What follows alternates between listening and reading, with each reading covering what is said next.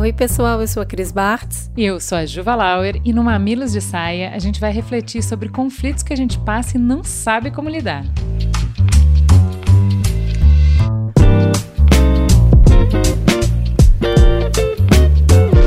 Ô, Juliana, você sabe quando você tem um amigo querido, mas ele pisa feio na bola? Oh, sei muito. E a história de hoje é sobre um desses amigos. Vamos lá. Oi, gente, eu sou a Márcia, eu tenho 45 anos, eu sou de Cotia.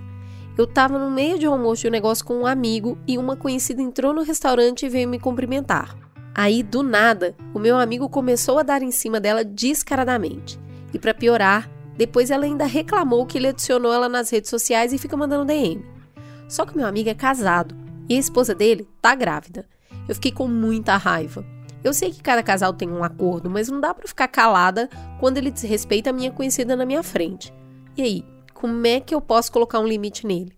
Ô Ju, eu já queria começar aqui falando que eu acho que a Márcia precisa entender bem o que está incomodando. Porque eu aposto que o comportamento desse amigo foi lá e ofendeu os valores dela. Eu acho que ela está se colocando ali no lugar da esposa dele. Olha, vou dizer que mesmo ela falando que não tem nada a ver com isso, incomodou, vai. Só que eu acho que o complexo dessa treta é justamente misturar dois assuntos que são muito diferentes. Um tem relação ao casamento dele, o outro é sobre o assédio a uma conhecida da Márcia. Exato. Um é sobre a vida dele, o outro impacta direto a vida da Márcia. E aí a nossa sugestão é falar da parte que toca ela. Porque se falar do casamento, aí ele vai se defender, ele vai fugir, ele pode dizer que não é da conta dela, acabou a conversa. Pois é, então a gente acha melhor focar na vergonha que o amigo fez ela passar, sobre ela ter se sentido cúmplice de um comportamento invasivo, colocar para o amigo dela o limite dela e não o das outras duas mulheres. Então ela pode falar algo do tipo: Eu fiquei muito constrangida naquele dia quando a minha conhecida veio conversar comigo, te cumprimentou por educação e você tentou forçar uma intimidade que ela não te deu. Eu até ia deixar passar se ela não tivesse depois me procurado para reclamar que você ainda começou a seguir ela em redes sociais insistindo nessa abordagem invasiva e mandando DM para ela. Pô, não dá. Ótimo, Cris, tá bem claro onde que ele passou do limite. E eu acho também que essa conversa pode fazer ele enxergar o comportamento dele por uma outra perspectiva. Ele podia estar tá achando ali que ele estava sendo um cara legal, sedutor, aumentando a autoestima das mulheres, e aí vai tomar esse pito da amiga. Pois é, eu acho que ela ainda pode fechar com um pedido claro.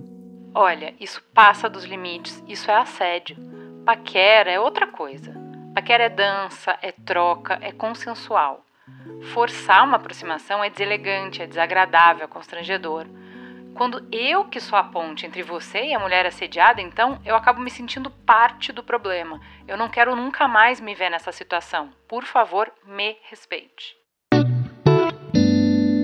Ju, assim, é uma bela de uma chamada, né? Então a gente tem que reconhecer que nem todo diálogo é gostoso, é confortável, mas ó, nesse caso aqui é muito melhor um toque de uma amiga, mesmo que o toque seja bem bravo, do que um processinho.